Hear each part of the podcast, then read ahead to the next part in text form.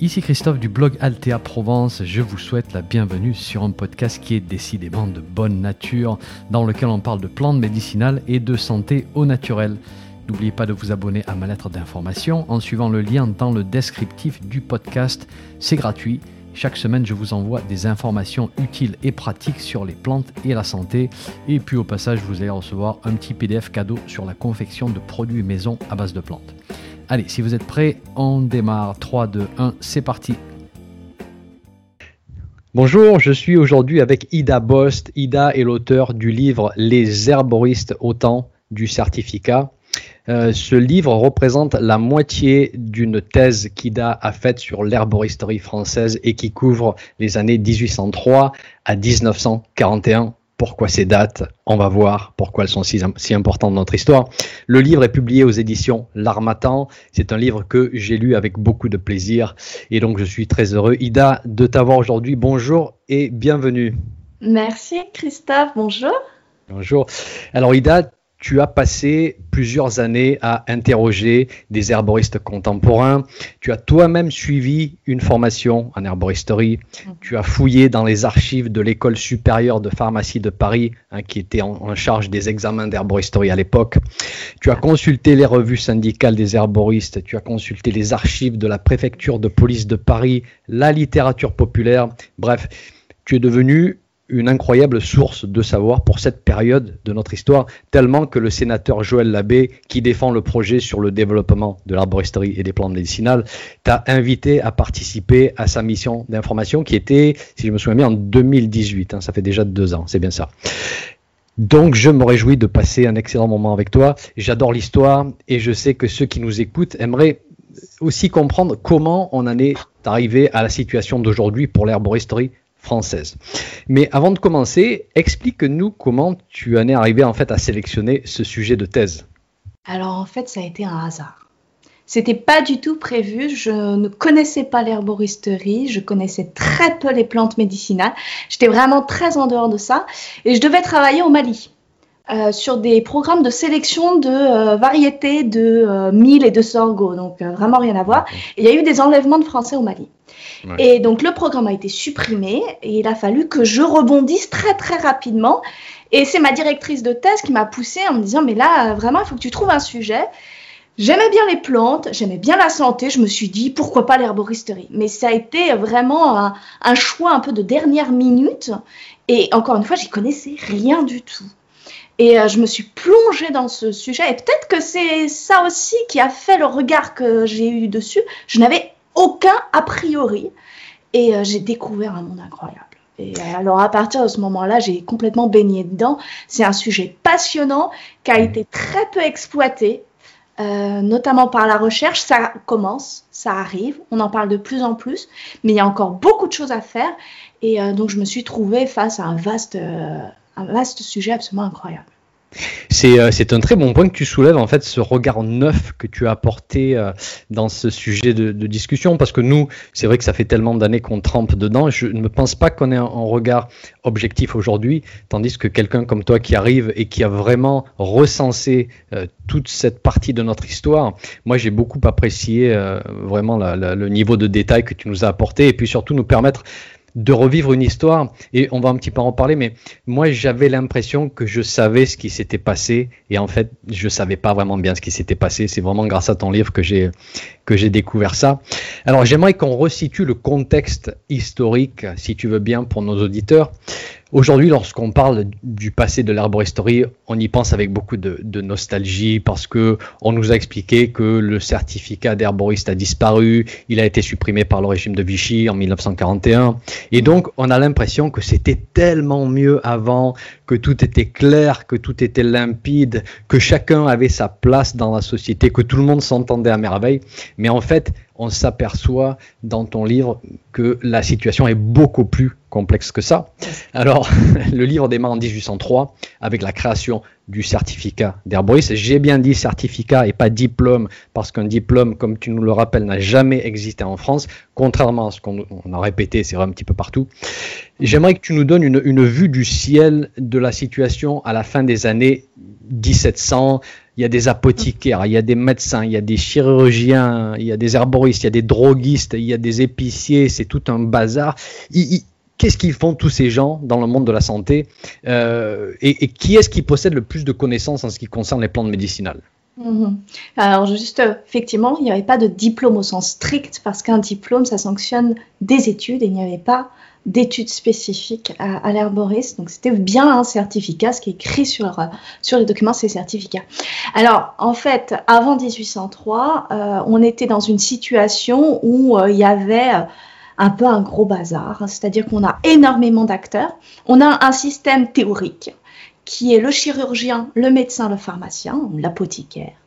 Mais c'est vraiment purement de la théorie. Vous avez tout un tas d'acteurs qui gravitent autour de ça et vous n'avez pas de frontières strictes entre un, un individu à un autre. Vous avez en fait des apothicaires qui vont plus ou moins exercer vraiment de la médecine, des médecins qui font de la chirurgie.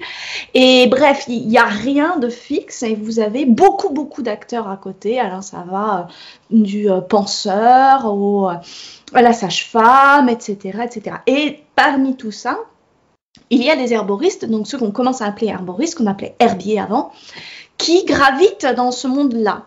Et ça pose vraiment problème parce que précisément, ce n'est pas du tout structuré. Hein, c'est le monde de la santé n'est pas du tout structuré.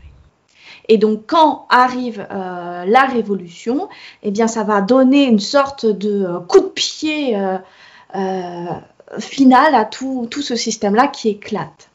Puisqu'en fait, ce qui se passe, c'est que un peu avant la, révolution, donc il y a des tensions hein, entre mmh. ces différents ces, différents groupes et en particulier il y a déjà une tension déjà il y a une tension entre les apothicaires et les herboristes. Parce que les apothicaires veulent prendre un peu euh, le contrôle sur les herboristes. Ils veulent être ceux qui euh, les euh, bah, les évaluent les inspectent et eux ne veulent pas, ils veulent être directement sous le contrôle des médecins. Et donc, ce qu'ils font, c'est qu'ils écrivent à la faculté de, médecine pour demander à être entourés par les médecins, euh, évalués par les médecins. Et c'est là que surgit l'idée d'un examen. C'est eux-mêmes qui le proposent. Ils disent, bah écoutez, euh, pour vous prouver notre bonne foi, euh, Demandez-nous, demandez-nous, vérifiez nos connaissances et en échange, on vous demande le titre d'herboriste approuvé par la faculté de médecine.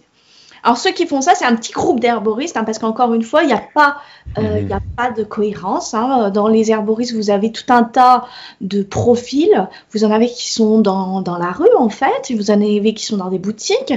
Vous avez euh, des gens qui sont vraiment dans la ville, dès qu'ils sont dans la campagne, dès qu'ils font ça à plein temps, dès qu'ils font ça en plus.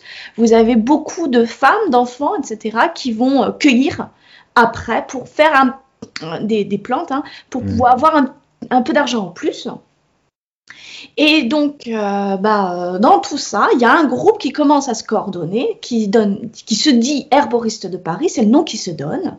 Et c'est ce groupe-là qui demande à la faculté de médecine, en fait, de les protéger pour ne pas être euh, sous la botte des apothicaires. D'accord, donc ils ne sont peut-être pas représentatifs de tous les herboristes, mais euh, ils sont à Paris, un endroit où il y a beaucoup plus d'activité, d'interaction. C'est à cet endroit-là peut-être qu'on ressent le, le plus de, de, pression.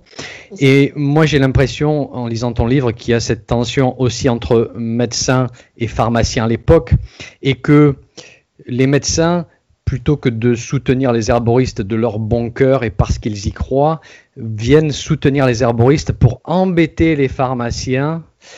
Est-ce que j'ai fait une bonne lecture Oui, c'est ça. Hein. C'est-à-dire que quand on lit leurs arguments, c'est ah non, un, ce n'est pas aux pharmaciens, euh, c'est à nous euh, de euh, contrôler parce que c'est nous qui avons le, savoir et c'est à nous de contrôler les, herboristes. Et clairement, euh, ils ont très bien placé leur pion. On est vraiment dans un peu un jeu politique, hein, un jeu de pouvoir, etc. Et les herboristes sont, sont bien conscients de ça et s'ils s'adressent aux médecins, bah, c'est euh, clairement parce que euh, ils savent qu'il y a cette hiérarchie implicite hein, du pharmacien, puis du médecin, puis euh, ensuite du, du, chirurgien en quelque sorte. Bah, ils s'adressent au supérieur hiérarchique en quelque sorte du pharmacien pour contrer le pharmacien. D'accord. clairement, oui. tu Donc, d'accord cette demande en fait de, de, reconnaissance et de certificat, c'est une demande pour, pour être protégé en fait pour qu'on arrête de les, de les attaquer pour on va dire, exercice illégal de la pharmacie à l'époque. Hein, c'est bien ça. C'est pour ça qu'il réclame un, voilà, un certificat. D'accord. Voilà. C'est pour être protégé, effectivement, des apothicaires. Parce qu'en fait, ce qui se passe à cette époque, c'est qu'on a de plus en plus euh, une, pas une similitude, mais les deux métiers se rapprochent. Puisque ces herboristes de Paris sont dans des boutiques, comme les apothicaires. Et euh, en plus, ils vendent des plantes médicinales comme les apothicaires. Hein. Euh, à cette époque-là, évidemment, on trouvait bah, des plantes médicinales dans les pharmacies. Et donc, ils essayent à la fois d'avoir leur place, mais ils ne veulent pas se faire manger par euh, les apothicaires qui voient d'un mauvais œil l'émergence de ce métier-là qui se structure et qu'ils trouvent trop proche d'eux. Et donc, notamment, par exemple, il y a tout un débat pour savoir euh, ce qui distingue l'un de l'autre et euh, notamment mmh. est-ce que les herboristes sont sur de la plante fraîche et les apothicaires sont de la plante sèche, par exemple. D'accord. Et les épiciers, les droguistes, hein, ces gens peuvent vendre aussi des plantes médicinales. Et quelque chose, moi, qui m'inquiète toujours un peu lorsqu'on recherche, lorsqu'on veut faire une demande de reconnaissance et de certificat, c'est que parfois, ça peut être pour écraser d'autres personnes et pour moi ce n'est jamais une bonne justification. Est-ce qu'il y a aussi un besoin, tu penses à l'époque des herboristes, de dire que les droguistes et les épiciers ne doivent pas vendre des plantes, que ce n'est pas leur rôle, ils n'ont pas les compétences. Est-ce qu'ils essayent de bloquer cette partie-là du marché? Alors, je ne l'ai pas vu. Je pense qu'eux-mêmes étaient. Alors, il n'y a pas énormément euh, d'informations. Il y a quelques herboristes dont on parle. On entend très bien les herboristes de Paris parce qu'ils ont fait pas mal de pétitions, qu'ils se sont décrits dans ces pétitions et que du coup on a une idée de moins comment ils se percevaient. On peut aussi analyser un peu, voilà, on a des, fois des textes, des annuaires, ce genre de choses, mais on a peu d'informations sur la réalité quotidienne du métier. Et je pense qu'en réalité, euh, les frontières étaient fluctuantes comme elles vont l'être en fait par la suite et que bien des herboristes étaient aussi épiciers, aussi un peu faisait tout un tas de choses et euh, on ne voit pas apparaître cette revendication-là. On sent que leur, euh, leur objectif, c'est d'abord de se défendre. Ils n'en sont pas à euh, se défendre contre les épiciers ou ce genre de choses, ils en sont à se défendre contre les, apothicaires. D'accord, d'accord, c'est très bien, c'est rassurant. Alors, tu, on parle de la Révolution, c'est vrai qu'il y a eu une période très tumultueuse de notre histoire. Alors, période pendant laquelle, euh, juste après la Révolution, on peut s'établir comme médecin simplement en payant une patente. C'est-à-dire qu'il n'y a pas besoin de diplôme, il n'y a pas besoin de faire d'études, ce qui me semble mais complètement hallucinant. Ensuite, on reprend tout de même, euh, on, réagit et, on va établir une organisation des professions de la santé. Le gouvernement va faire ça. Et c'est dans ce contexte, contexte que naît la fameuse loi du 21 germinal en 11 dans le calendrier révolutionnaire, ce qui correspond au 11 avril 1803. Et la loi établit un certificat d'herboristerie qui sera délivré par les écoles de pharmacie. La mm. loi est très vague, l'examen mm. est très sommaire, on a l'impression qu'on ne veut pas trop inclure de détails dans la loi ou de ne pas trop valider de compétences de soins lors de l'examen pour ne pas trop empiéter sur d'autres métiers de la santé. Est-ce que tu pourrais nous parler de, cet aspect très, très vague de la loi Quel problème est-ce que ce flou juridique va-t-il créer par la suite euh, pour les herboristes? Mm, mm. Effectivement, je crois que pour bien comprendre la loi, il faut bien comprendre le contexte et à quoi elle servait. Euh, C'est-à-dire juste avant la suppression des corporations de métiers hein, dont tu as parlé, euh, les herboristes ont commencé à être entendus par la faculté. Et notamment, par exemple, il y a Edmé Gillot de Tonnerre qui a reçu ce titre donc demandé qui était herboriste approuvé par la faculté. Hein. Ce n'est pas du tout un diplôme ni un certificat, ça n'a rien d'officiel. C'est un papier délivré par la faculté qui dit bah euh, cet herboriste euh, est bien euh, approuvé par la faculté. Il a, fait un examen très difficile, hein, très complet, hein, puisque non seulement on lui demande de reconnaître les plantes, mais on lui demande les conditions. Quand est-ce qu'on les récolte, comment on les utilise, comment? Donc plus inspection de la boutique, et c'est d'ailleurs là qu'on voit à quel point il était engagé, parce qu'il avait même mis au point un système de dessiccation en quelque sorte des plantes avec une sorte de soufflerie et du sable parce que en fait à l'époque Paris était très très humide. Ah, le gros problème c'était ça. Il n'est pas le seul. Il y en a un deuxième qui a eu le même titre, c'est le Sieur Louis, mais on n'a jamais retrouvé le compte rendu d'examen du Sieur Louis, donc il est passé à la trappe de l'histoire et on parle que d'Edmé Gillot, on oublie le deuxième. Et à la suite de ces deux-là, la faculté s'arrête totalement. Donc ils ont beau relancer et dire ah mais on a d'autres herboristes qui voudraient avoir euh, cette, euh, ce titre-là, la faculté ne dit plus rien. C'est parce qu'effectivement il y a cette révolution qui arrive et qu'il y a la suppression des corporations de métiers qui organisaient les métiers et qui font que bah, désormais bah, il n'y a plus vraiment d'organisation de métiers, ce qui entraîne trois ans on va dire de, de, de, de assez catastrophique. Et donc euh, donc évidemment il faut en fait reconstruire totalement le système. Et l'une des premières choses qui va être refaite, c'est le système de santé, parce que c'est euh, là que c'est le plus angoissant, en quelque sorte, ça pose le plus de problèmes. Et c'est dans le cadre de cette reconstitution du de système que paraît donc cette loi, qui est en fait une grande loi de la pharmacie. Hein. C'est une loi qui organise dans le détail les études pharmaceutiques. C'est Napoléon Bonaparte, hein, euh, premier consul, qui essaye de reconstruire tout ça. Et dans cette grande loi, il y a un petit article tout petit hmm. qui soudain met en place les herboristes. Et on se rend compte que cet article n'est pas, contrairement à ce qu'on pourrait penser, le résultat de la demande des herboristes. C'est-à-dire qu'on retrouve bien le fameux examen, mais cet examen, au lieu d'être assujetti aux médecins et assujetti aux pharmaciens, ce qu'il ne voulait précisément pas, et il n'est absolument pas détaillé. Euh, on sent qu'en réalité, il y avait très peu d'intérêt de la part du législateur dans l'encadrement du métier d'herboriste. C'est-à-dire le fait que ce soit une forme de reconnaissance de l'herboristerie semble en quelque sorte une sorte d'effet secondaire, mais le but premier semblait d'abord de encadrer, euh, maîtriser ces herboristes qui commençaient à faire un peu trop parler d'eux. Et la loi dit simplement que les herboristes doivent connaître parfaitement les plantes médicinales. Mais c'est très très vague parfaitement. Ça veut dire quoi? D'où à où? Est-ce qu'il faut connaître la culture? Est-ce qu'il faut connaître la cueillette? Est-ce que c'est la reconnaissance? Est-ce que ce sont les propriétés? Rien, euh, rien n'est spécifié ici. Et c'est la raison pour laquelle, un peu après, il y a un, traité, celui de Thermidor, qui explicite un tout petit peu plus euh, ce qu'on attend de l'examen, mais qui reste toujours très flou on comprend que l'examen, c'est essentiellement de la reconnaissance de plantes. Mhm. Donc, euh, on a des plantes, il faut donner le nom. Reconnaissance, ça veut dire ça. Et qu'il y a des questions annexes, mais on ne fait aucunement mention dans la loi des propriétés thérapeutiques ni de rien de tout cela. Ce qui en fait est logique. C'est-à-dire que dans le sens où ils sont euh, sous la, le contrôle des pharmaciens, il est normal que ces pharmaciens s'assure que les herboristes n'aient pas les connaissances pour empiéter sur leurs prérogatives. Et en plus, ce qui est d'autant plus flou, c'est que la loi euh, de Germinal euh, est l'une des lois euh, qui va renforcer et mettre réellement en place le monopole pharmaceutique. Nul ne peut vendre sous forme de médicaments les, plantes. Mais elle ne précise pas c'est quoi le médicament. Donc, est-ce qu'il faut comprendre que comme les herboristes sont dans la loi, ils ont une sorte de droit quand même aux médicaments, ou du moins à certains médicaments. Est-ce qu'il faut comprendre que le médicament, c'est à partir du moment où il y a une vraie préparation? Est-ce qu'il faut comprendre que le médicament, c'est un mélange? On sait. Ouais. Et surtout définir la, la, plante hors du, la vente de plantes hors du contexte du conseil bien sûr tout en respectant les, euh, les, les, lois du système médical, mais euh, sortir la vente du conseil comme on l'a vu aujourd'hui, c'est quelque chose qui ne peut pas fonctionner parce que les gens ont toujours besoin d'un minimum d'accompagnement, ce qui n'était pas prévu a priori, du moins c'était flou.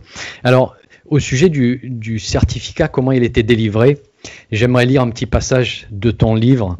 Euh, tu as interviewé une des dernières herboristes en vie qui raconte comment s'est passé l'examen. Alors, l'examen portait sur 50 plantes fraîches, 50 plantes sèches. Une plante sèche, une plante fraîche, 10 par table. 10 spécimens et 10 tables. Et il fallait les reconnaître, les tables, en 5 minutes. Donc en 5 minutes, il fallait reconnaître la famille de la plante et puis le genre. Alors, il y avait quelques questions. Quand les examinateurs voyaient qu'une personne avait fini à une table, bon, bah, ils allaient l'interroger et lui demander, bah, je sais pas trop ce qu'il m'a demandé. Il a dû me demander ce que je connaissais comme solanacée. Et puis j'ai dit, bah, la tomate. Et puis, ça me revenait pas trop. Alors il a dit, il y en a une, la pomme de terre. Ah, j'ai dit oui, c'est vrai. Fin de l'examen. Donc moi, quand je lis ça, euh, c'est plus que sommaire, c'est euh, quelque chose de postiche, c'est quelque chose qui, qui était une façade afin de délivrer un, certificat. Alors oui, il y avait des compétences de reconnaissance de plantes, bien sûr, mais un herboriste, ce n'est pas que ça aujourd'hui. Et pourtant, on les a assignés dans ce petit moule, dans ce petit carcan, et c'était ça le, certificat de l'époque. Mm-hmm. ouais. Alors, après, effectivement, mm. la loi était très peu euh, claire, mais chaque faculté euh, de pharmacie, donc c'était dans les facultés, ce qu'on appelait les écoles supérieures de, pharmacie, qui sont devenues les facultés de pharmacie par la, par la suite, et les facultés mixtes de pharmacie et de médecine. Chaque faculté interprétait la loi mm. comme elle le voulait. Donc à Paris, il y a eu des années où c'était peut-être plus laxiste, etc. Ce que moi j'ai observé Paris. Hein. vraiment, j'ai analysé toutes les archives de l'école de Paris. Peut-être que dans d'autres régions, l'examen était plus développé. Mais en revanche, il est clair que la loi euh, ne euh, demandait assurément pas les connaissances euh, bah, en, termes de propriété médicinale. Et tout ce qui va avec. Comment est-ce que je prépare Quelle plante je mets avec laquelle Est-ce que je vais faire une infusion, une décoction, etc. Il n'y avait rien rien, rien. C'était un examen de botanique. Ouais. Tu vois, moi, il, me, il, me, semble que la pratique de l'arboristerie avant le certificat, bon, certes, elle n'était pas reconnue, les herboristes ont voulu se protéger, mais elle était aussi probablement beaucoup plus libre. Euh, c'est-à-dire que les herboristeries ne se contentaient pas seulement de vendre des plantes, mais aussi de fournir des conseils adaptés. Et là, avec le diplôme, on a vraiment l'impression qu'ils deviennent des épiciers des plantes. Mm. Alors, basé sur tes recherches, est-ce que c'est vraiment ce qu'il s'est passé dans, le terrain, si tu veux, dans, dans, les boutiques, ou alors que c'est juste que le certificat a été délivré sur des connaissances de, botanique euh, qui n'incluaient pas le conseil, mais en pratique, l'herboriste a continué à faire ce qu'il a toujours fait, ce qu'il a toujours appris à faire, c'est-à-dire accompagner sa clientèle sur le chemin vers le mieux-être, dans le respect, bien sûr, des professions médicales. Est-ce que l'herboriste a continué à faire ça? Oui, tout à fait. Ça, effectivement, c'est la définition juridique. Le vendeur, le simple vendeur de plantes, dont on ne sait pas très bien quelles sont les limites et les droits et devoirs, c'est la définition juridique. Mais ce flou, en fait, ils l'ont utilisé comme une force. C'est-à-dire qu'ils ont réinventé leur métier. Et ils pratiquaient euh, une herboristerie qui n'était clairement pas de la simple vente de plantes, mais clairement pas. Ils ont réussi réellement à trouver un, leur place. Alors, l'herboristerie, c'était plusieurs choses. D'abord, ce qui est intéressant, c'est qu'en fait, c'était réellement un acteur du quotidien. Les herboristes ne vendaient pas euh, que des plantes. Ils vendaient tout un tas de choses. Et quand on allait dans l'herboristerie, eh ben on, achetait ces plantes, mais en même temps, on achetait bah, du fil à coudre, euh, de l'eau, des choses, voire des appareils d'optique, voire des. Il y avait tout, voire même, j'ai trouvé un herboriste qui proposait des livres aussi, qui faisait bibliothèque. C'était, c'était quelqu'un qui était, euh, voilà. Et c'est pas un espace dédié à la santé, c'est pas une même représentation de la, santé, comme un espace à part. Hein elle est inclue dans le quotidien. C'est très différent des pharmaciens qui, eux, n'ont pas le droit, en fait, clairement, de faire autre chose. Alors la loi a essayé d'encadrer ça. À Paris, c'était interdit de faire, par exemple, autre chose que de l'épicerie et de l'herboristerie. C'était absolument pas appliqué. Concrètement, euh, ils mélangeaient tout ça. La deuxième chose, c'est que effectivement, très clairement, ils faisaient beaucoup plus que ça. Alors, non seulement dans l'image populaire qu'ils en avaient, quand on lit tous les romans, il y a eu énormément d'écrits populaires sur les herboristes. Hein. C'était, c'était vraiment un personnage qui avait trouvé sa place. On lui y, on associait beaucoup de traits, plus ou moins variés, euh, voilà. Et euh, à la fois dans comment on le décrivait, à la fois dans ce qu'on trouvait comme euh, annonce, à la fois dans la manière ce qui est très intéressant, ce sont les monographies médicales, parce que les monographies médicales détaillent des parcours de soins. Et dans ces parcours de soins, donc on a un malade X qui a ça, euh, et donc le médecin reprend ce que le, malade dit avoir fait. Et dans ces parcours de soins, on voit l'herboriste qui apparaît hmm. très très régulièrement. Et on voit ce que le, le malade attendait de l'herboriste et ce qu'il a pris chez l'herboriste, etc. Et on voit que clairement, l'herboriste il faisait des mélanges, il faisait des préparations, etc. Il donnait des conseils, mais soyons honnêtes, il faisait même plus que ça, il, soignait. Parce qu'on est à une époque où on ne peut pas avoir accès aux médecins comme ça. C'est Mhm. très cher. Mhm. Pharmacien, c'est très cher, il n'y a pas de sécu, et vous avez toute une frange un peu populaire de la, de la population qui a, qui a besoin de l'herboriste pour se soigner, en fait, euh, qui arrive clairement en disant, bah, alors, on voit, que, euh, ce qui se passe, c'est qu'on pratique beaucoup l'automédication. Donc, on va d'abord chez l'herboriste dans une démarche d'automédication, je voudrais ça, ça, ça. Si ça marche pas, on lui dit, bon, j'ai tel problème, qu'est-ce que vous me conseillez, etc.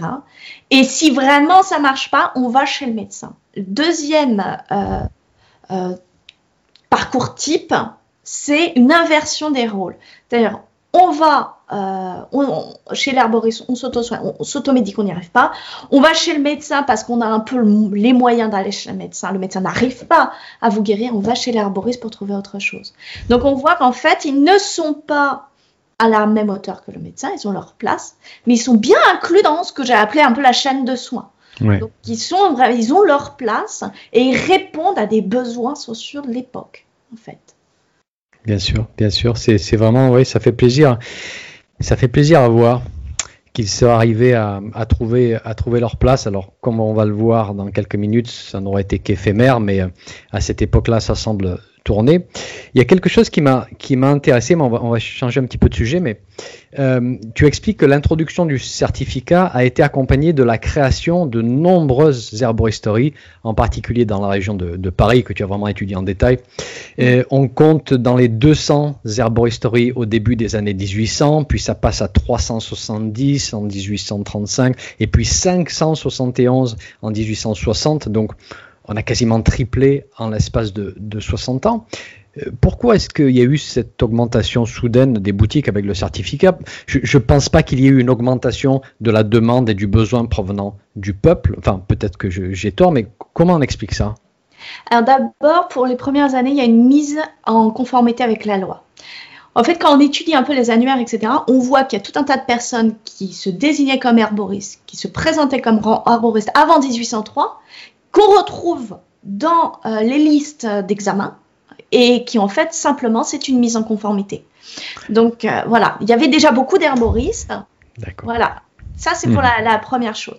Et la deuxième chose, c'est que c'est un métier qui répond, comme je te l'ai dit, à une demande réelle et qui va euh, en fait effectivement attirer de plus en plus de personnes parce que il y a une hausse de la demande. J'en avais discuté un peu avec Olivier Faure, un colloque. euh, Olivier Faure est un historien, un des grands historiens euh, contemporains. Et une idée qu'il avait avancée et que je trouve parfaitement pertinente, c'est de dire en fait on est également au 19e siècle, à une période où il y a un très fort exode rural. Mm. Et vous avez énormément de personnes qui arrivent dans les, dans les villes. Et c'est dans les villes que se développe l'herboristerie, pas dans les campagnes. Parce que ces gens ont des habitudes d'utilisation de plantes, etc. Et ils vont avoir besoin dans les villes de personnes qui leur fournissent ces plantes-là. Et avec l'exode rural, les herboristes vont se développer euh, de plus en plus. Il y a ça. Et en plus, par ailleurs, il y a 1870, 1914, 1939, les guerres, les problèmes qui arrivent. Et il s'avère que l'herboriste est un très bon débouché pour les femmes. C'est un débouché très accepté pour les femmes. Et beaucoup, beaucoup de femmes, en fait, vont euh, utiliser ce système-là pour trouver leur place. D'accord. Donc c'est une combinaison d'augmentation de la population qui viennent des campagnes, qui arrivent dans les villes et qui ont toujours eu l'habitude d'utiliser des plantes. Donc Mm. le, le- la demande augmente, Mm. la légitimité maintenant qu'il y a un certificat et le fait que certaines boutiques n'étaient pas vraiment recensées comme boutiques et tout à coup elles peuvent se légitimer, C'est ça. si c'est un verbe. Et donc ça, ça fait monter le, le nombre de boutiques. Euh, qui fait que effectivement, euh, au fil des années, on a de plus en plus d'herboristeries euh, dans la région parisienne. Et donc, du coup, j'avais une question au sujet de cette tendance de, la femme à accéder à ce métier. Alors, il y a eu les guerres, oui, c'est vrai que les femmes ont dû travailler et trouver des débouchés. Euh, est-ce qu'il y a, est-ce que tu as vu toi d'autres raisons pour lesquelles les femmes étaient particulièrement intéressées dans, ce métier-là?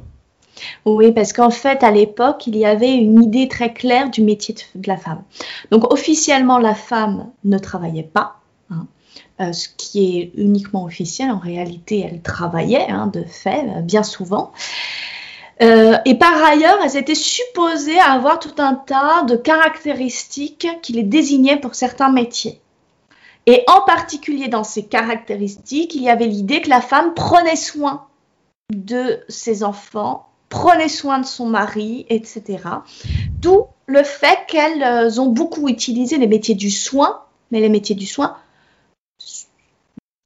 plus bas dans la hiérarchie. Hein. Les femmes médecins, il va falloir attendre un bon moment. Elles sont supposées n'être pas capables euh, de, euh, de développer et d'être, euh, d'avoir des compétences pour être chirurgienne ou médecin, mais en revanche, les métiers considérés hein, qui ne l'étaient pas forcément. Hein, je dis bien, on est là dans la représentation sociale, les métiers qui étaient considérés comme accessibles à des personnes bah, pas forcément très, voilà, sont pas supposées euh, très intelligentes, très voilà.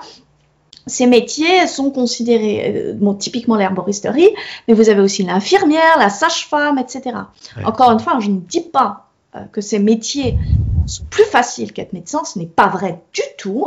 On est là dans la, de la pure représentation sociale. Hein.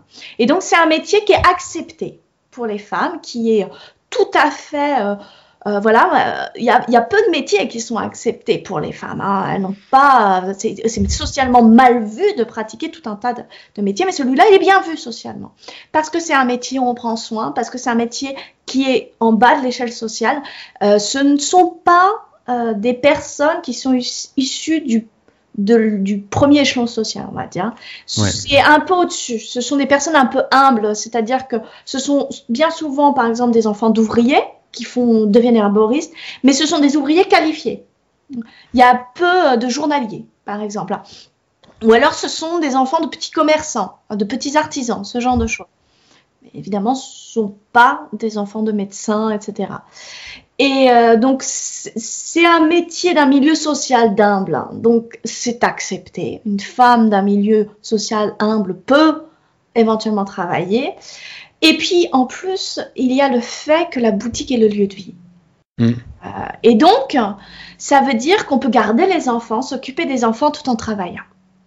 Il y a un aspect pratique. Voilà. Elles n'ont pas à se déplacer, hein, elles ne doivent s'occuper des enfants. Là, elles, elles peuvent s'en occuper, puisqu'en fait, ce qui se passe en général, c'est que le rez-de-chaussée, c'est la boutique, et l'étage, c'est l'appartement où l'on vit, avec les, les chambres, etc., etc. Voire, pour les plus humbles, bah, le métier, la, boutique se confond en fait. Euh, par exemple, quand on a, quand un herboriste en sort un peu euh, suffisamment pour avoir des employés, bah, il les met à dormir dans la boutique, euh, où l'arrière-boutique sert aussi de cuisine, de lieu de vie, etc.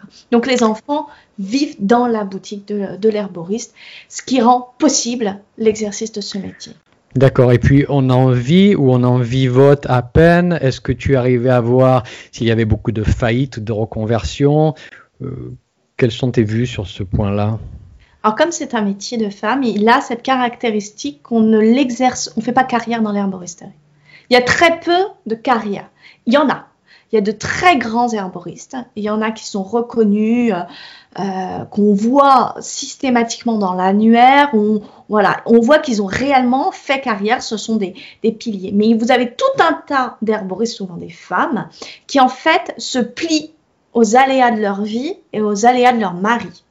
Euh, donc elles vont exercer et puis après le, le mari va trouver un métier ou gagner un peu plus d'argent et elles sont priées d'arrêter d'exercer. Et puis ensuite il va y avoir pour X ou Y raison vont devenir veuves, hop on les revoit qui arrivent, puis elles se remarient et hop elles redisparaissent du champ, etc. etc. Donc c'est vraiment un métier de fluctuation et un métier, encore une fois, qui n'est pas strict, puisqu'on va être épicier arboriste, puis après on va retirer arboriste, on va être qu'épicière, et puis après, voilà, on, on change, on change, on change.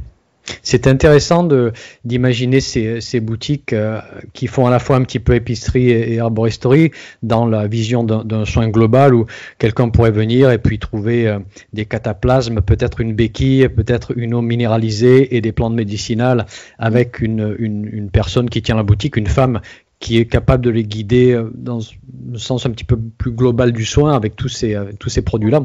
Ça me semble assez, assez intéressant, euh, quelque chose qu'on ne connaît pas aujourd'hui. Et donc tu, nous expliques qu'on trouve ces herboristes principalement dans les grandes villes parce qu'à la campagne, on achète souvent directement sur les marchés. donc dans la ville, l'herboriste permet aux habitants de rester fidèles à des pratiques ancestrales hein, de la vie rurale, parce qu'on peut plus aller cueillir ces plantes-là, voilà. Donc à Paris, on a toutes ces boutiques.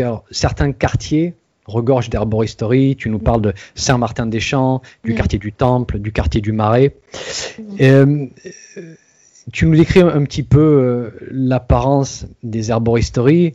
Mm. J'aimerais que tu, enfin, dans, le livre, j'aimerais que, que tu nous fasses un petit peu euh, revivre ça, voyager dans le temps, nous parler peut-être des, parfums, de l'apparence générale de la boutique, qu'est-ce qu'on trouvait dans ces boutiques, et puis aussi faire la distinction entre la fin des années 1800, 1800 pardon, et la période pendant laquelle les herboristes ont essayé de se donner plus de rigueur scientifique.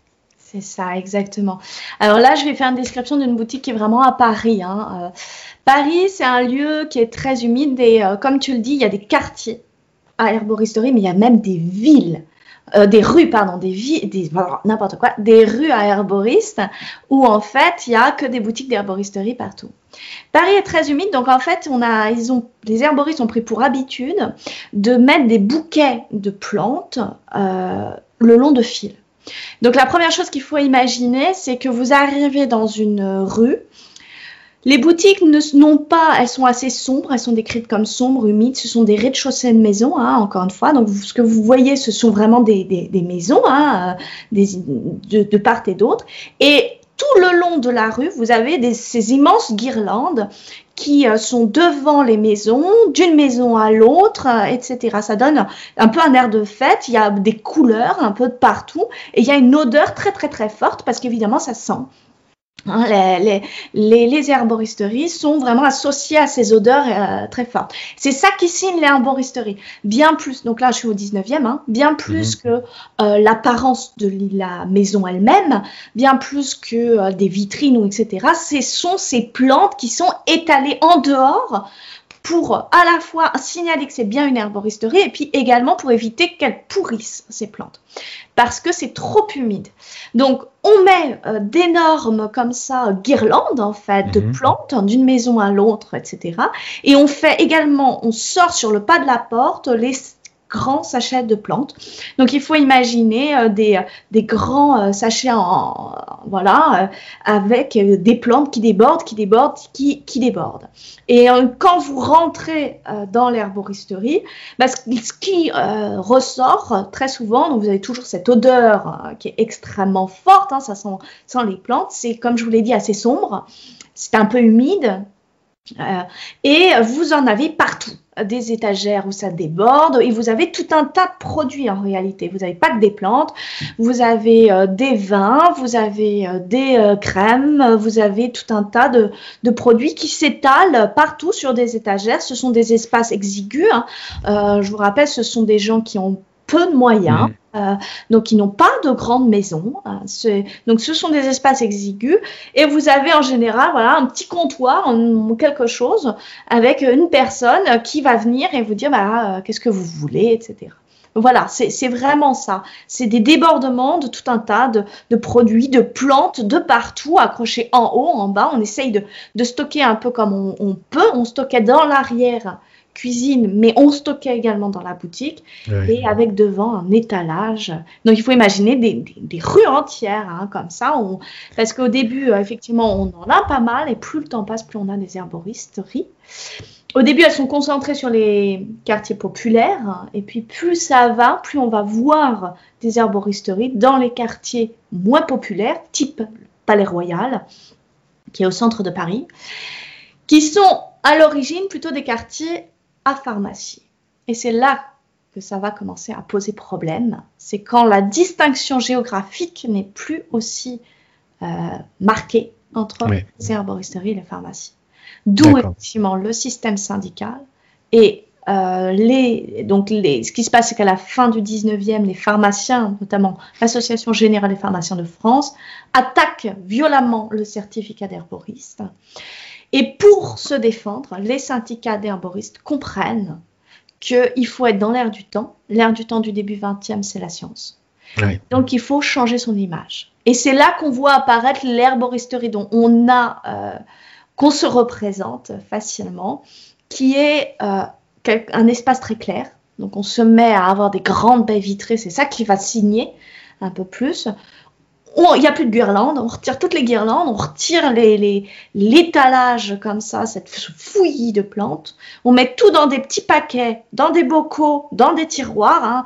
On a toute cette image des herboristeries où on voit plein de tiroirs en bois, etc. Ça, c'est le début 20e. On va mettre euh, vraiment, euh, on ne n'étale plus la plante comme on l'étalait au 19e on l'arrange, on met un vrai comptoir et on essaye de faire de l'espace. On change l'apparence. Et d'ailleurs, au 20e, on va se mettre à porter des blouses, etc. Toutes les représentations que vous avez des herboristes du 19e, il n'y a aucune blouse. Ce sont des gens qui sont habillés comme tout un chacun, en fait, comme leur, euh, voilà, comme leurs collègues de, de la. Oui, oui, oui. Ouais, d'accord. Donc, c'est juste une petite précision ça peut paraître très sensuel comme expérience et très, très visuel et magnifique. On a presque envie de, de peindre ce que tu nous décris, mais d'un point de vue hygiène, c'était effectivement extrêmement problématique d'un point de vue conservation des plantes aussi parce que exposition au soleil, à l'humidité. Donc c'est vraiment un beau progrès que d'arriver à, à, cette partie où on commence à élargir, éclairer, à ranger les plantes, à les protéger. En revanche, c'est vrai que au plus on les conditionne d'une manière qui va commencer à ressembler à la pharmacie, au plus on commence à rentrer en concurrence directe avec avec le, le pharmacien. D'où mmh. d'où voilà les toutes les problématiques qui vont euh, qui vont suivre. Hein. D'ailleurs tu parles de la blouse, mais ça me fait penser à une, vieille photo euh, du, du, père Blaise, hein, de l'arboristerie du, du, père Blaise à Marseille, où on le voit avec, avec sa petite équipe, et, lui, il est en blouse, effectivement. Donc voilà, ça fait, euh, ça fait très sérieux.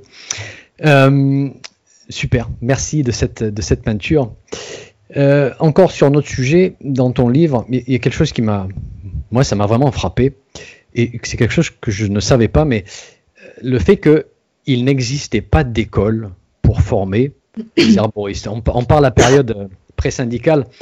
Euh, il n'y avait absolument aucune formation. On a créé un certificat avec une vérification de compétences, et encore, comme on l'a vu, c'était très très sommaire, sans jamais créer d'école, euh, quelque chose qui semble un petit peu irréel. Pourrais-tu nous expliquer comment se formaient les herboristes à l'époque, alors période avant que la machine syndicale prenne vraiment son, son essor Oui, tout à fait. Effectivement, la loi, elle n'oblige absolument euh, aucun, euh, aucun enseignement. Il n'y a pas, pas de formation qui est créée en même temps que la loi.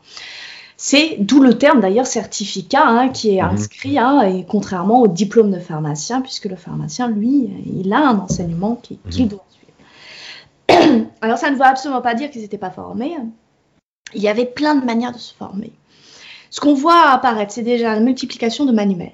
Il y avait plein, plein de manuels d'herboristerie qui commencent à sortir. Des manuels écrits par des médecins, des manuels écrits par des herboristes, des manuels écrits par des pharmaciens, etc. La deuxième chose, c'est qu'il y avait des cours d'herboristerie, euh, ah. des cours privés. D'accord. Qui se mettaient en place. Et d'ailleurs, euh, à l'école de pharmacie, étaient affichées des annonces avec des personnes qui donnaient des cours. Et on retrouve ces mêmes annonces et ces publicités dans les grands journaux, hein, où on a herboriste, donne cours, etc. La troisième chose, c'est qu'il y avait des sortes de stages, il était possible bah, d'aller travailler un certain temps dans une herboristerie pour apprendre euh, à, à, connaître les plantes. Donc ça, c'est vraiment... Euh, voilà, il y avait une multiplication en quelque sorte des sources possibles de savoir. Donc c'est pas que l'herboriste ne savait pas, c'est que c'était un savoir non encadré. D'accord, d'accord, je comprends. Mais c'était ce qui faisait ça. Enfin, il y a, une grande richesse là-dedans, en fait. Parce que ça veut aussi dire qu'il y avait plein de sources possibles, plein de regards possibles euh, sur la plante, plein de manières d'apprendre. Il y en a aussi beaucoup qui sont dans de la transmission, c'est-à-dire qu'il y avait un savoir euh, sur les plantes qui, qui, était populaire, qui était global, euh, avec des grands-parents, des parents qui avaient acquis, qui avaient transmis des savoirs. Et on avait ça aussi qu'on n'a plus aujourd'hui. Hein. Il faut bien comprendre que le, contexte n'était pas du tout, du tout le même. Ça, c'est vraiment toute la partie, effectivement, du 19e. Et ensuite, au 20e, avec cette idée euh, d'avoir un savoir qui devient scientifique, et comme tu as très bien fait remarquer, c'est l'hygiène, c'est le 19e qui prend son essor. Quand on arrive au début 20e, il faut être hygiénique. Et donc, le choix de la présentation par bocaux par paquet, etc., relève, et tu as tout à fait raison, également de, des contraintes d'hygiène, de la notion d'hygiène qui devient euh, euh, évidente. Et donc, il, a, les, les, herboristes eux-mêmes se rendent compte qu'il faut former pour pouvoir euh, prouver qu'on est bien formé, en quelque sorte. Encadrer une formation pour prouver le savoir des herboristes, d'où la création de l'école nationale d'herboristerie, qui n'est pas nationale, contrairement à ce que son nom indique. Elle n'a rien en fait d'étatique, c'est une école privée. C'est une école syndicale, mais c'est une école très complète, avec une exigence de savoir qui est très élevée. on, va, en parler de, cette école parce que c'est un point intéressant. Alors, donc au passage, un petit point que je trouve intéressant, c'est comment organiser l'éducation le risque de trop trop formater les études, quel que soit le sujet, ou un essai de définir des compétences et de laisser à chaque école le soin d'implémenter, de mettre en place ces compétences d'une manière ou d'une autre, avec leur style, avec leur différence, qui fait en fait toute la richesse de, d'un métier au final. Donc ça, c'est, une bonne discussion, une qu'on aura probablement les années, les années qui arrivent.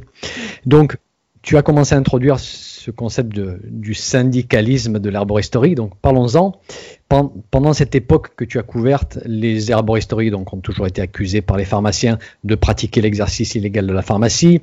Leur réaction, ça a été de s'organiser au travers de syndicats pour se faire reconnaître, pour démarcher le gouvernement aussi pour plus de protection.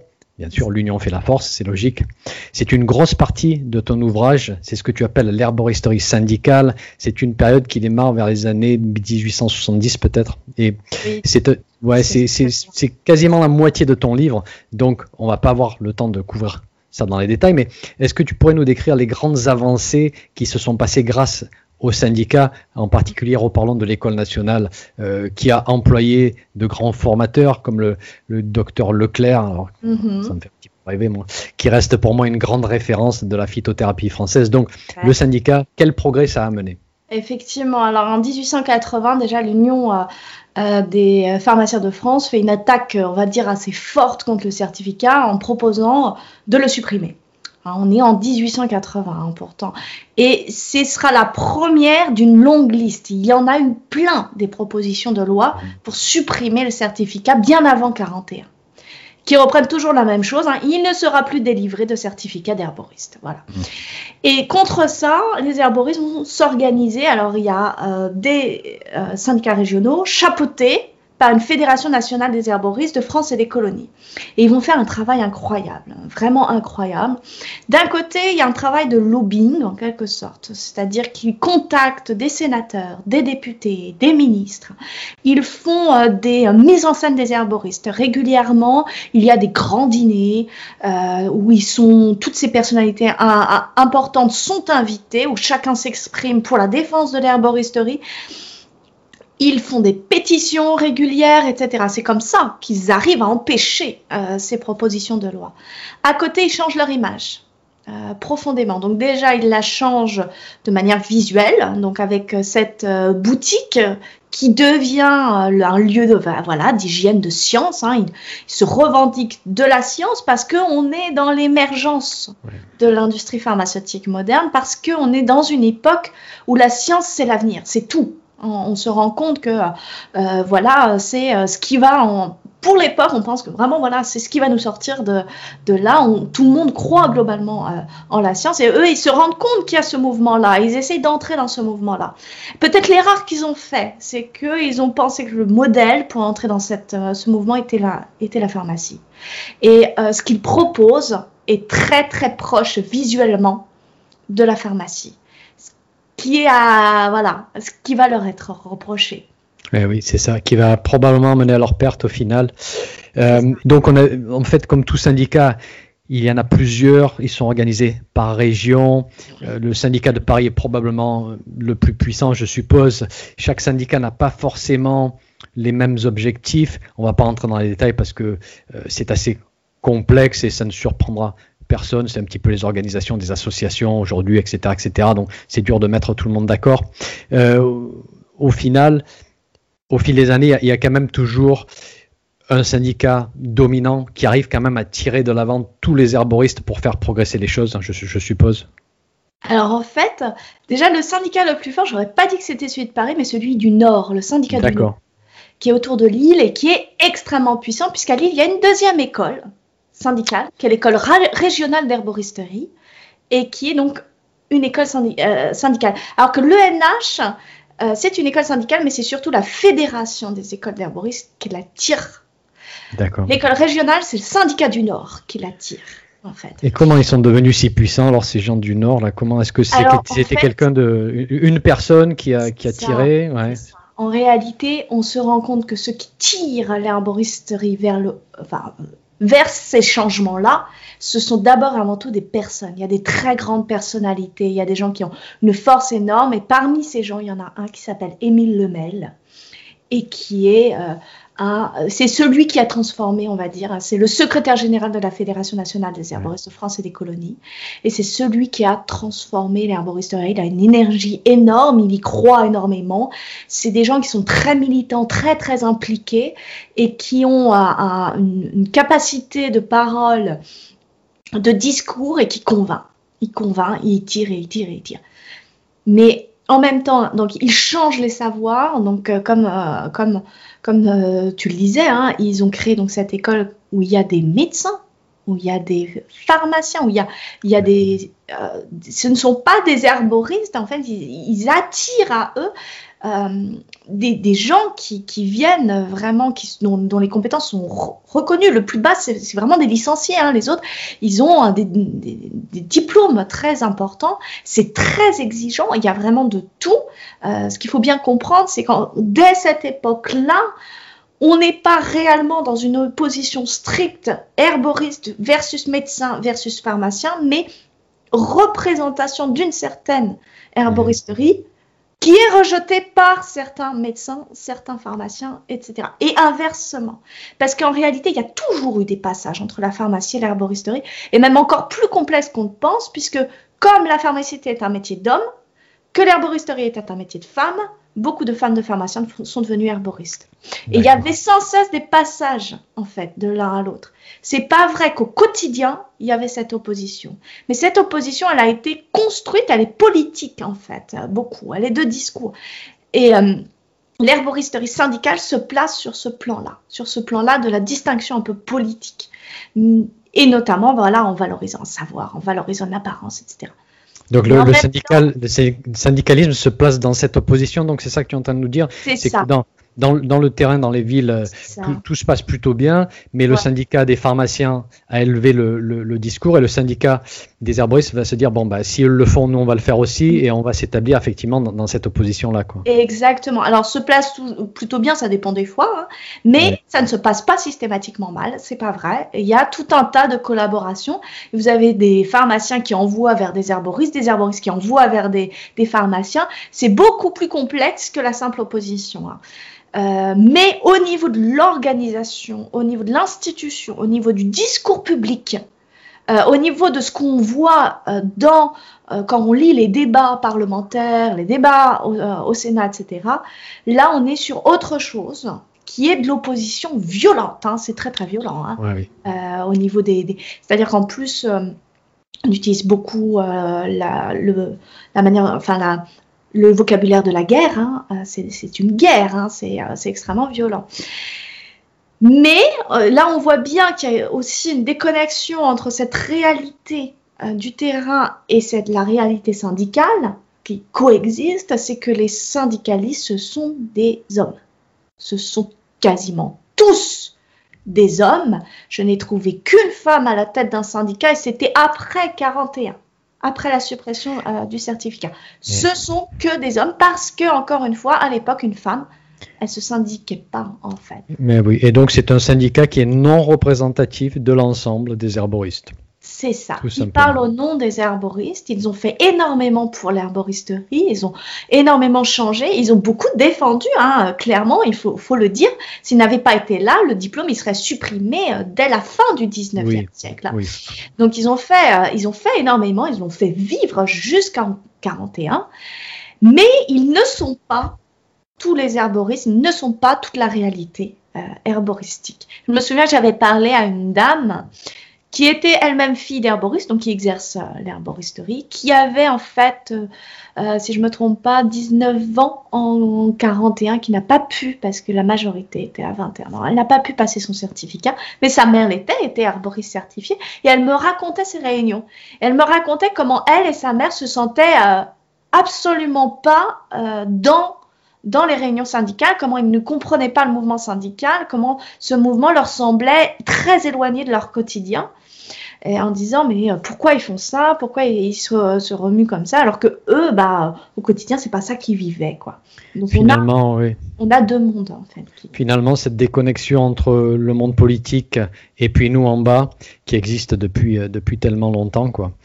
Euh, d'accord, merci. Euh, alors là encore, hein, pour ceux qui nous écoutent, si vous voulez en, savoir beaucoup beaucoup plus sur cette période syndicale et, les autres, euh, allez voir le, livre d'Ida parce qu'il y, y, a tous les détails. Ce qui nous amène peu à peu finalement à, à la suppression de, du certificat. Donc pression des syndicats des pharmaciens augmente, pression sur le gouvernement est énorme. Euh, et comme tu dis, c'est un vrai miracle que le certificat n'ait pas été supprimé avant, parce que aujourd'hui on respecte, on se dit ah oui, euh, il a été supprimé en 1941, mais il faut réaliser que c'est un miracle qu'il n'ait pas été supprimé 50 ans avant, quoi. Mm. Donc euh, on est pendant la deuxième guerre mondiale, c'est le début du régime de Vichy, on est le 11 septembre 1941, le certificat est supprimé. Ce qui m'a surpris, c'est qu'on n'a pas l'air de savoir grand-chose sur cet épisode. Est-ce que tu as trouvé des documents qui expliquent comment les discussions se sont déroulées avec le régime de Vichy et, après, peut-être nous dire pourquoi, après la guerre, les syndicats d'herboristes, qui pourtant étaient bien connectés avec les politiciens, ne sont pas arrivés à faire retirer euh, cette loi qui semblait bien sûr tellement injuste pour le métier. Quoi. Mhm. Alors en fait, on ne retrouve pas de documents euh, sur les discussions possibles. À mon avis, il n'y en a même pas eu. Ce qui se passe, c'est qu'en fait, à la guerre, bah, les herboristes, ils partent, euh, ils partent à, la guerre. Donc, tous ces grands syndiqués ne sont plus là. Encore une fois, hein, ce sont les hommes qui portaient, qui parlaient, qui étaient en avant, et ces hommes-là, ils ne sont plus là. Ensuite, pour rappel, ce ne sont pas euh, des gens qui ont de gros moyens financiers, donc euh, qui sont d'autant plus impactés euh, par bah voilà l'écroulement un peu la, des difficultés économiques que cela entraîne. Et donc du coup qui ont plus de mal, on voit, on voit très très bien la, revue herboristique, la revue de, la fédération, c'était une belle revue. ils avaient réussi à avoir, etc. Et on voit à quel point elle se détériore après. Mhm. Euh, ça devient un tout petit truc euh, qui paraît pas régulièrement parce qu'il n'y a pas d'argent pour la faire paraître. Voilà, il n'y a plus les moyens de communiquer.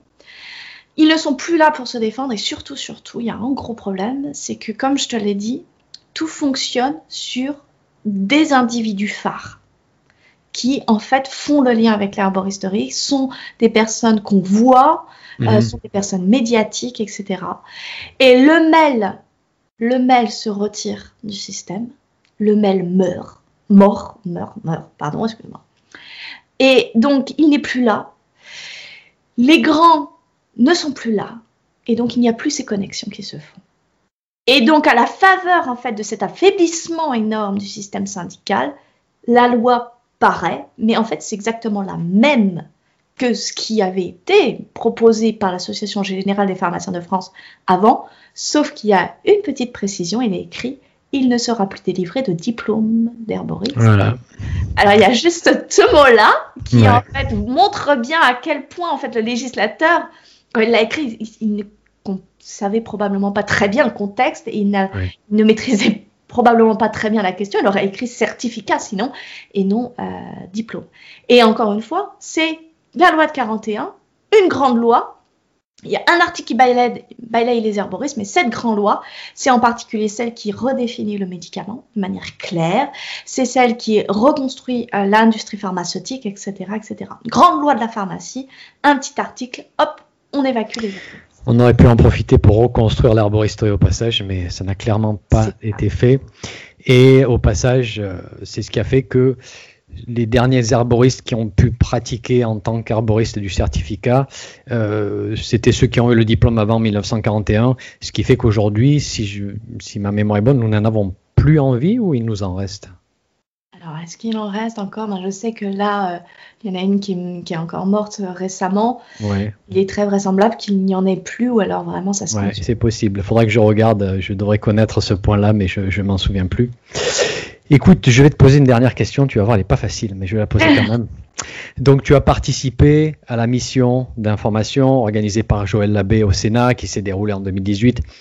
Tu as étudié tout l'historique des propositions de loi qui ont été soumises au gouvernement au travers des siècles. Il y en a eu plusieurs. Aujourd'hui, quelles leçons est-ce qu'on peut tirer du passé Si un jour le statut d'herboriste est de nouveau accepté officiellement, ça ne peut pas être comme c'était avant. C'est pas possible. Le monde a changé, le contexte est différent aujourd'hui, le statut sera différent. Est-ce que le passé nous aide à avoir une idée de Question difficile, je sais, mais j'aimerais vraiment qu'on finisse peut-être sur un, message positif, un message d'ouverture sur l'avenir. Tout à fait. Alors d'abord, comme tu le dis, on n'est plus du tout dans le même contexte. C'est-à-dire que l'herboriste répondait à des enjeux sociaux spécifiques euh, qui étaient, par exemple, la difficulté d'avoir un accès aux pharmaciens, aux médecins, etc. Pour toute une frange de la population. On a la sécurité sociale qui est arrivée par là. On n'est plus sur les mêmes, euh, la même chose. Euh, mais en revanche, l'herboristerie a pris un sens complètement nouveau et répond à des enjeux éminemment contemporains. C'est d'abord très clairement la question environnementale, c'est-à-dire qu'elle s'est largement chargée de cette question-là, c'est-à-dire quel rapport j'entretiens avec l'environnement, quel rapport j'ai aux plantes.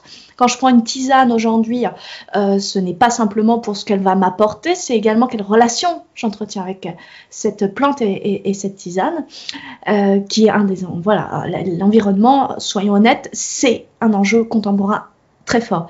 La deuxième chose, c'est la question du patrimoine l'herboristerie, c'est un élément de notre patrimoine, de notre histoire. Et ça, c'est très clair. Euh, c'est euh, le remède de nos grands-mères, euh, de nos arrière-grands-mères, etc. C'est qui je suis, la question d'identité. Et ça nous permet quelque part aussi de nous reconnecter avec notamment une localité. Hein. dans l'herboristerie actuelle, c'est extrêmement important d'être sur des plantes locales, d'être sur un rapport, voilà. Donc ça, c'est la deuxième chose. La troisième chose, elle répond à l'éclatement de la notion de santé. C'est-à-dire que si on regarde la loi, et c'est là qu'est le problème, si on regarde la loi, il y a la santé, la non-santé. C'est pas vrai. Mm. La santé, c'est un kaléidoscope de pratiques et vous avez un grand écart entre un médecin qui va soigner un cancer qui n'a rien à voir avec l'herboristerie. Et puis, d'un autre côté, quelqu'un qui va aller dans son magasin va utiliser Yuka pour vérifier quelle est la validité de euh, tel ou tel produit, va arrêter le gluten, etc. Tout ça, c'est de la santé. Mhm. Aller faire son jogging tous les dimanches, etc., c'est de la santé. Il y a plein de choses, c'est une sorte de millefeuille, la santé. Et il faut aujourd'hui arriver à le reconnaître. Les gens revendiquent de plus en plus ce millefeuille cette partition multiple et variée. Ce n'est pas parce que je vais aller voir un herboriste que je vais pas aller voir un médecin. C'est pas vrai. Je vais faire les deux. Ça dépend de euh, comment je partitionne en fait mhm. euh, mon problème, si j'estime que ça relève de l'herboriste ou, pas. Et ça, c'est le problème, c'est que la loi ne voit qu'en noir et blanc, là où il y a un éclatement de nuances. Oui, ouais, tout à fait. Et l'herboristerie, aujourd'hui, entre pleinement dans cet éclatement de nuances c'est un élément qui fonctionne avec tout un tas d'autres choses. Si je vais utiliser les plantes, je vais utiliser l'aromathérapie, je vais utiliser tout un tas d'autres choses en fait. Et, ça, bah, euh, voilà, c'est éminemment, éminemment contemporain. Mais oui. Il n'y a jamais eu strictement qu'une médecine, c'est pas vrai. Mais, aujourd'hui, il y a une revendication de cette pluralité, il y a un enrichissement de cette pluralité qu'il faut absolument arriver à reconnaître. Donc c'est vrai que les contextes sont complètement différent. Mais en revanche, ce que nous apprend le passé, c'est d'abord que l'herboristerie, c'est assurément pas une histoire de simplement dire bon bah j'ai ça, je veux éviter d'avoir ça, comment je fais? Ça a un sens social qui est beaucoup plus riche, beaucoup plus approfondi, et qu'il faut arriver à le comprendre. Il faut arriver à savoir c'est quoi être arboriste dans notre société pour pouvoir l'encadrer. Il faut, voilà, il faut pas se dire simplement c'est une question de délivrer des plantes, c'est pas vrai. Ça va bien au-delà. il faut arriver d'abord à le saisir. La deuxième chose, c'est que la, loi, ne doit pas le bloquer. C'est un métier protéiforme, c'est un métier qui s'adapte. C'est Thierry Thévenin, euh, donc un grand euh, paysan herboriste, disait euh, la plante, elle a cette particularité qu'elle n'entre pas dans une case. Et je suis tout à fait d'accord avec lui. Et donc du coup, bah, l'herboriste c'est un peu pareil. C'est il s'adapte. Il se développe, il n'entre pas dans une case, c'est pas vrai. Donc il faut à la fois avoir un encadrement qui lui laisse sa liberté, et en même temps un encadrement qui ne soit pas complètement à côté de la plaque, euh, qui euh, l'empêche d'être. Donc il faut faire très attention en fait à, euh, au poids juridique. C'est-à-dire qu'on voit les erreurs qui ont été celles du certificat au niveau de l'écriture juridique et il ne faut pas les reproduire. Il ne faut pas les reproduire. Ouais, ouais. Ça, ça, ça nous apprend, voilà. Quel beau, quel beau résumé. mieux le comprendre pour ensuite mieux l'encadrer. Euh, c'est bien dit, chacun à sa place, qu'on arrête de se taper sur la tête. Il y en a marre. Euh, je dirais aussi que le diable est sorti de la petite boîte. On ne le remettra pas dans la boîte, ça c'est clair. Et euh, j'adore ton expression, le millefeuille de la santé. Euh, je vais probablement réutiliser. Je vais mettre un petit, un petit TM à côté, TM Ida Boss, hein, si, voilà, si ça te, ça te dérange pas. Pas de souci, vas-y. Ouais. Alors, euh, une dernière question, dernière des der des der, c'est promis. Euh, tu nous as dit que dans ton livre, il y a uniquement la moitié de ta thèse. Mm. Qu'est-ce qu'il y a dans la thèse qu'on n'a pas dans le livre numéro 1 et numéro 2 Est-ce qu'il y aura un volume 2 de ce livre ce qu'il n'y a pas, c'est après 41. C'est-à-dire j'ai continué l'analyse jusqu'à aujourd'hui. Donc les années 70, la création des écoles, comment ça s'est fait, etc. etc. Euh, et euh, tout ce qu'est l'herboristerie contemporaine, ce que, ce que je te dis, c'est ce nouveau sens qu'il y a. Euh, qu'est-ce que c'est de faire, d'utiliser des plantes? Qu'est-ce que ça, voilà, comment les herboristes, tu, comme tu as dit, j'ai fait une formation pour essayer de les comprendre parce que c'est un langage euh, spécifique et je me suis bien rendu compte qu'il fallait que j'arrive à comprendre ce langage pour pouvoir euh, le traduire. Et euh, la manière dont les herboristes entretiennent des relations, leur manière de toucher des plantes, etc., qui est caractéristique. Et donc il y a tout ça. Ce que je voudrais, c'est le continuer avec ce qui se passe actuellement au Sénat. le poursuivre l'analyse, aller jusque là. Et ce que j'aimerais, c'est une fois ça, eh ben, publier un deuxième livre qui serait la. Oh là là, mais euh, tu, nous, tu nous donnes envie là, tu, tu n'as pas d'idée quand est-ce que ça va être paru, bien sûr, je vais même pas te demander parce que.